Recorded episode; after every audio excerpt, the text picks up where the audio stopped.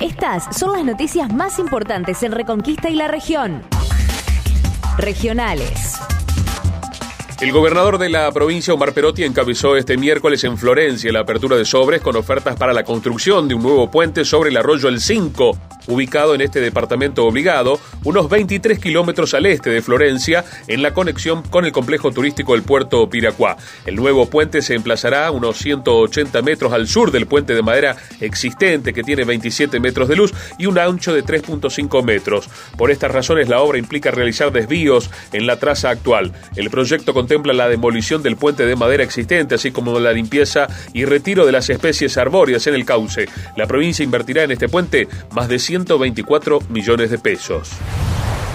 Los municipales inician este jueves un paro de 24 horas ante la falta de respuesta de los representantes de intendentes y presidentes de comunas en la paritaria convocada por el gobierno provincial. Festram reiteró el reclamo para modificar la política salarial cuyos porcentajes han quedado debajo de los índices inflacionarios, con más del 50% de los trabajadores y trabajadoras esenciales debajo de la línea de pobreza. El plan de lucha toma legitimidad, dijeron. Por tal razón, ratificaron el paro de 24 horas para este jueves jueves 19 y de 48 horas para los días martes 24 y miércoles 25.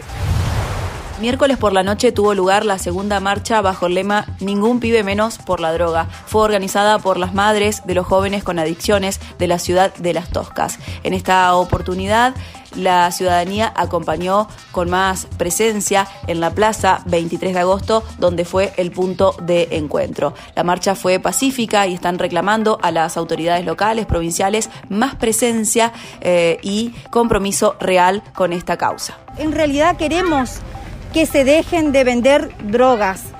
No puede ser que sepamos dónde lo hacen, dónde venden. Queremos saber cómo entra, cómo entra, cómo está tan liberada la zona de droga en nuestra, en nuestra localidad, en, un lugar tan chico donde todos nos conocemos. Y queremos que se termine, queremos que, hagan algo. Todos sabemos dónde y quiénes son los que venden. ¿Cómo puede ser que, que las autoridades no sepan? Nosotros ya visibilizamos nuestro problema, ahora queremos soluciones. Informó Charo Mancini desde Las Toscas provinciales. El gobierno de la provincia a través del Ministerio de Seguridad abrió la convocatoria para el ingreso de 100 nuevos suboficiales que formarán parte de la Dirección General de Bomberos Zapadores de la provincia de Santa Fe. Para poder participar del mismo, los postulantes deben tener entre 18 y 31 años y residir en los departamentos La Capital, Rosario, Castellano, San Lorenzo o Vera. La legislatura revisará la conducta de Marcelo Saín, acusado de hacer proselitismo. Nuevamente la conducta del director del organismo de investigaciones del Ministerio Público de la Acusación, Marcelo Saín, será objeto de un proceso investigativo por parte de la legislatura provincial. Será para determinar si el funcionario judicial tuvo expresiones proselitistas y partidarias mediante sus redes sociales. Cetera insiste con el pedido de un aumento salarial del 45 al 50%. La titular de Cetera, Sonia Aleso, celebró ayer miércoles que el gobierno nacional reconozca la necesidad de actualizar los salarios docentes y ratificó que el aumento que el gremio pide en esta apertura de paritaria es de entre el 45 al 50%. Hemos tenido reuniones para poder plantear esta cuestión, el aumento de la inflación y la necesidad de actualización salarial para activos y para jubilados nacionales, dijo Aleso nacionales. La televisión pública argentina difundió los videos del cumpleaños de Fabiola Yáñez en la Quinta de Olivos, una semana después de la filtración de la primera foto del cumpleaños de la primera dama junto al presidente durante el aislamiento obligatorio. Un medio cercano al oficialismo y luego la televisión pública difundieron ayer dos videos del mismo evento. Hasta ahora solo se conocía una imagen que mostraba a la primera dama y al primer mandatario en torno a una mesa en uno de los salones del chalet presidencial con amigos y miembros del staff de Yáñez. Coronavirus. Detectaron cinco casos de la variante Delta en la ciudad de Buenos Aires, sin nexo epidemiológico con viajeros. Cinco casos de personas que residen en la ciudad de Buenos Aires fueron identificados con la variante Delta de coronavirus sin que hayan podido establecer ese nexo epidemiológico con ningún viajero.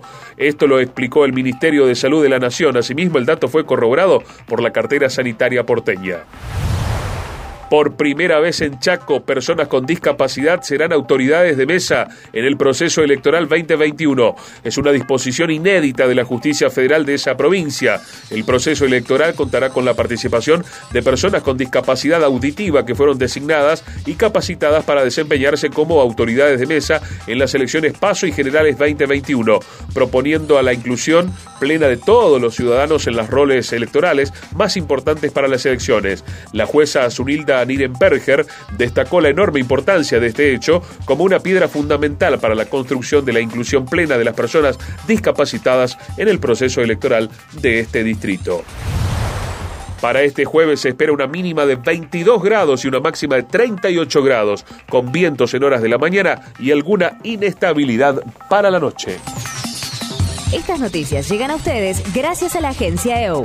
Para más información, seguimos en agenciaeu.com.